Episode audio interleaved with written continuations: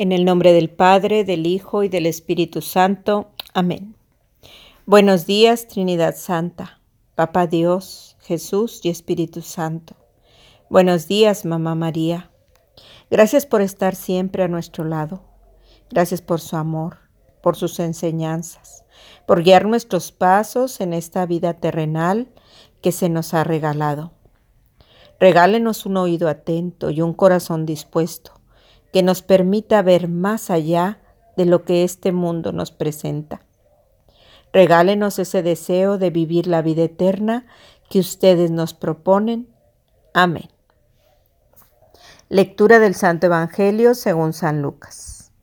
En aquel tiempo se acercaron a Jesús algunos saduceos. Como los saduceos niegan la resurrección de los muertos, le preguntaron, Maestro, Moisés nos dejó escrito que si alguno tiene un hermano casado que muere sin haber tenido hijos, se case con la viuda para dar descendencia a su hermano. Hubo una vez siete hermanos, el mayor de los cuales se casó y murió sin dejar hijos.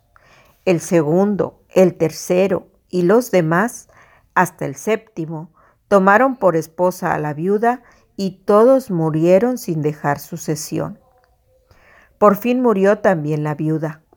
Ahora bien, cuando llegue la resurrección, ¿de cuál de ellos será esposa la mujer? Pues los siete estuvieron casados con ella.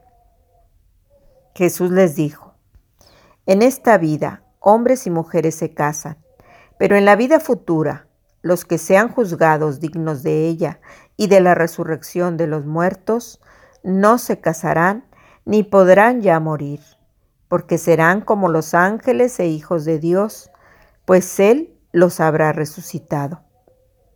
Y que los muertos resucitan, el mismo Moisés lo indica en el episodio de la zarza, cuando llama al Señor Dios de Abraham, Dios de Isaac, Dios de Jacob, porque Dios no es Dios de muertos, sino de vivos, pues para Él todos viven.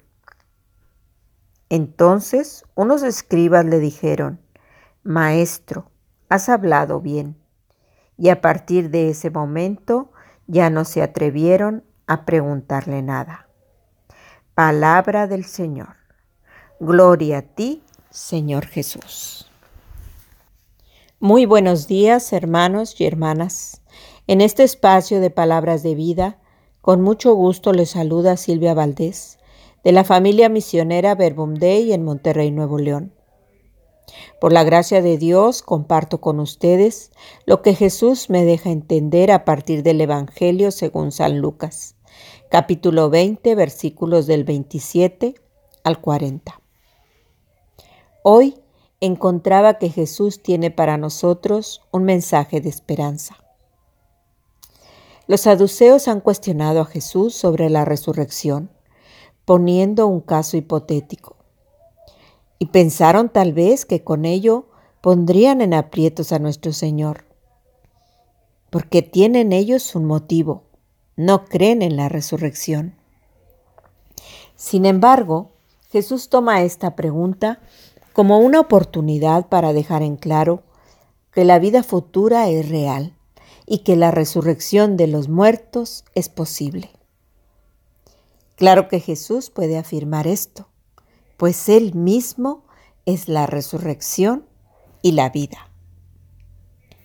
Cuando leí el Evangelio, lo primero que vino a mi mente fue imaginar cuántas personas en este tiempo piensan igual que los saduceos, en que la resurrección de los muertos no existe.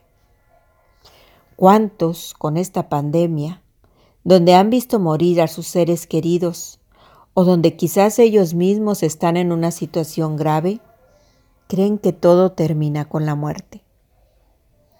Con todo esto que está sucediendo en nuestro entorno, en nuestras propias familias, en nuestras ciudades y en el mundo entero, tal vez vengan a nosotros momentos de debilidad, de flaqueza, de no entender lo que está pasando momentos de incertidumbre, de duda, de miedo.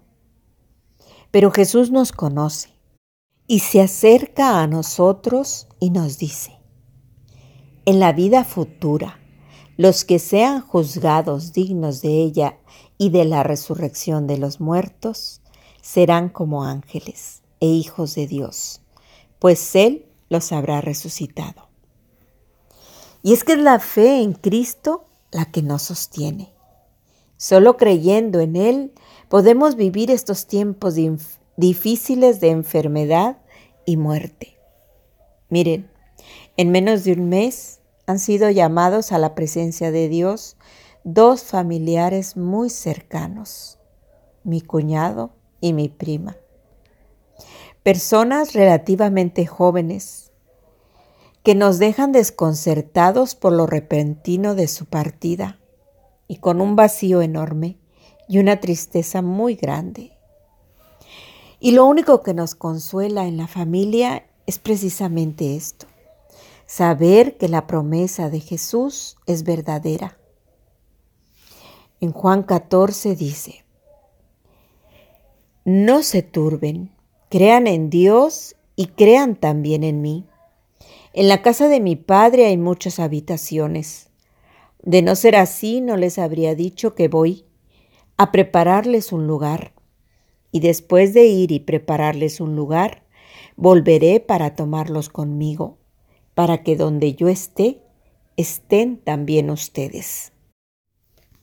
¿De dónde, pues, pueden provenir la paz, el consuelo, la tranquilidad? Todos esos son regalos que el Espíritu Santo nos concede a través de la fe. Y la fe viene de la escucha de la palabra, de seguir a Jesús, de creerle a Él. Por eso entendía que sea la situación que estés viviendo,